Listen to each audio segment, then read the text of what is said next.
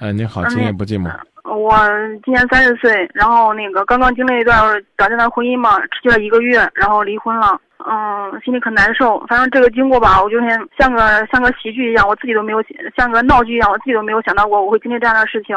嗯，跟他认识时间也嗯是认识时间嗯不长，也不算长嘛，主要是年龄在这放下来，然后就在他家人的那种，在他妈的那种算是呀，也算是那种引诱下吧，然后就就是领证了嘛。但是没想到领证以后，这个人整个人都变了，然后发现了他在说了很多谎谎话，就是为了这结这婚，他说了很多很多谎话。然后他这个人脾气也可不好，然后就是打人嘛，打了好几次。后来反正实在受不了就离婚了，离婚了，反正这个事情已经过去了有几个月了嘛。但是现在想想，心里是可难受。从来没有想过我会经历这样这样这样一个，就是这样的事情会发生在我身上。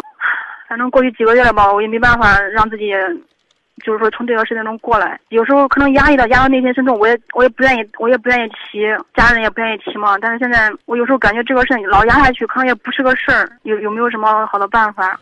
你做过噩梦没有？做过。噩梦醒了怎么办？嗯，我那个。去年我那个那那个事情刚发生一段时间以后，那时候，那时候我在学校里边，我在学校里边，然后我半夜里边寝室同学给我把我叫醒了嘛。他说你咋回事？你你在你在你在那里又喊又叫，好像在骂人。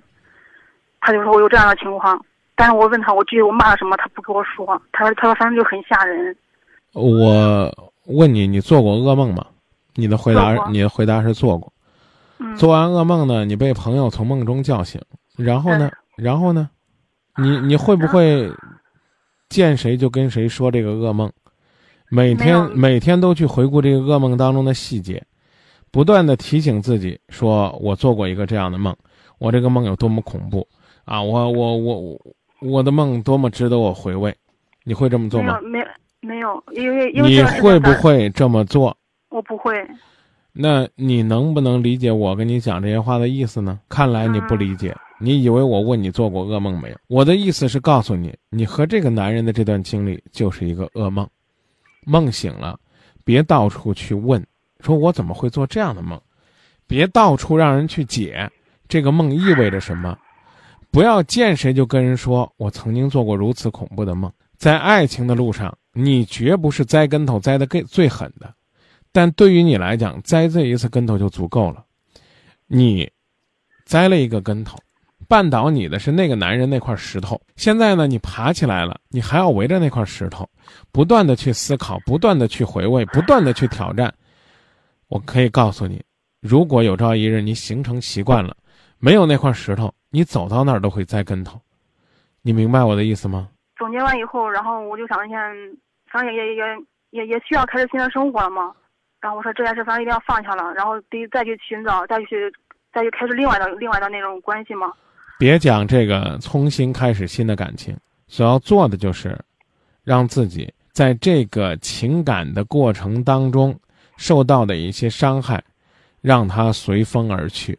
你的下一段感情什么时候开始根本就不重要，重要的是你先得让自己恢复到正常的生活，让大家能够看到，你是一个很快乐的人，你又找回了你对生活幸福的追求。我的意思你明白了吗？别跟自己说，啊，我得开始一段新的感情才能疗伤。错了，如果那段感情来的不是时候，那不是疗伤，是再受伤。啊，就是放下哈。这段时这段时间能放下就真的不容易。嗯，因为事情发生以后，我就离开那个城市了嘛，然后没在那个城市，没在那个城市已经有五六个月了吧。然后我我反正我知道我自己肯定是一定要放下了，而而且现在那个人那那件事那些事情我都不再从来没有没有想过。然后，然后就是事情发生之后嘛，我就我就回家了嘛。我那个我那个城，我那工作那个地方在漯河，然后我家在洛阳嘛。嗯。然后事情发生之后，我就我就我就回那个回洛阳了，在洛阳住了一直到现在。我来跟你说这事儿，不用讲了啊。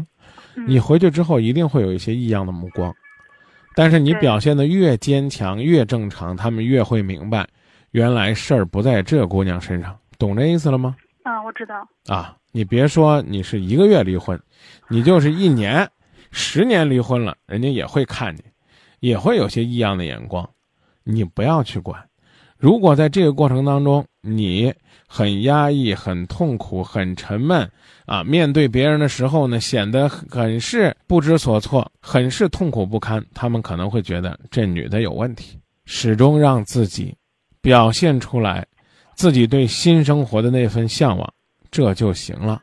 至于别人说什么做什么，不是你能管得了的。你要不结这个婚呢，说不定还会有人说：“你看这姑娘这么大了都不结婚啊！”就这吧，先回去，回去了有问题了，再跟我联系，行不行？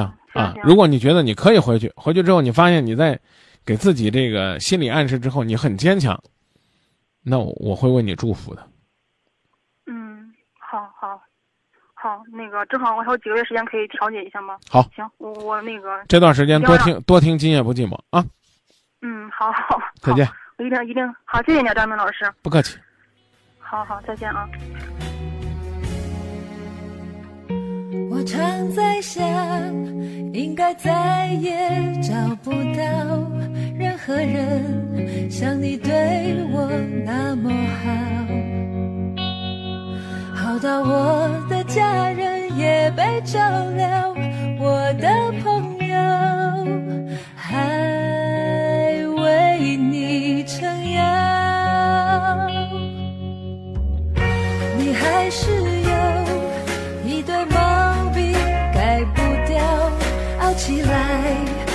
气得仙女都跳脚。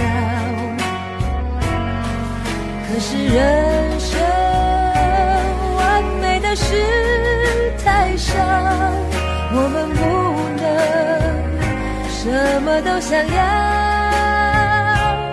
你是我最重要的决定，我愿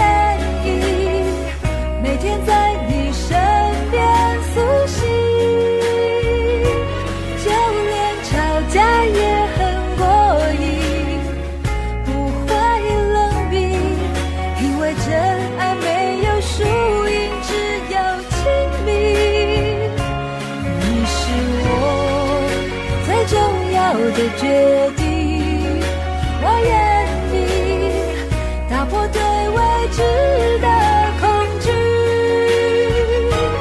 就算流泪也能放弃，将心比心，因为幸福没有捷径。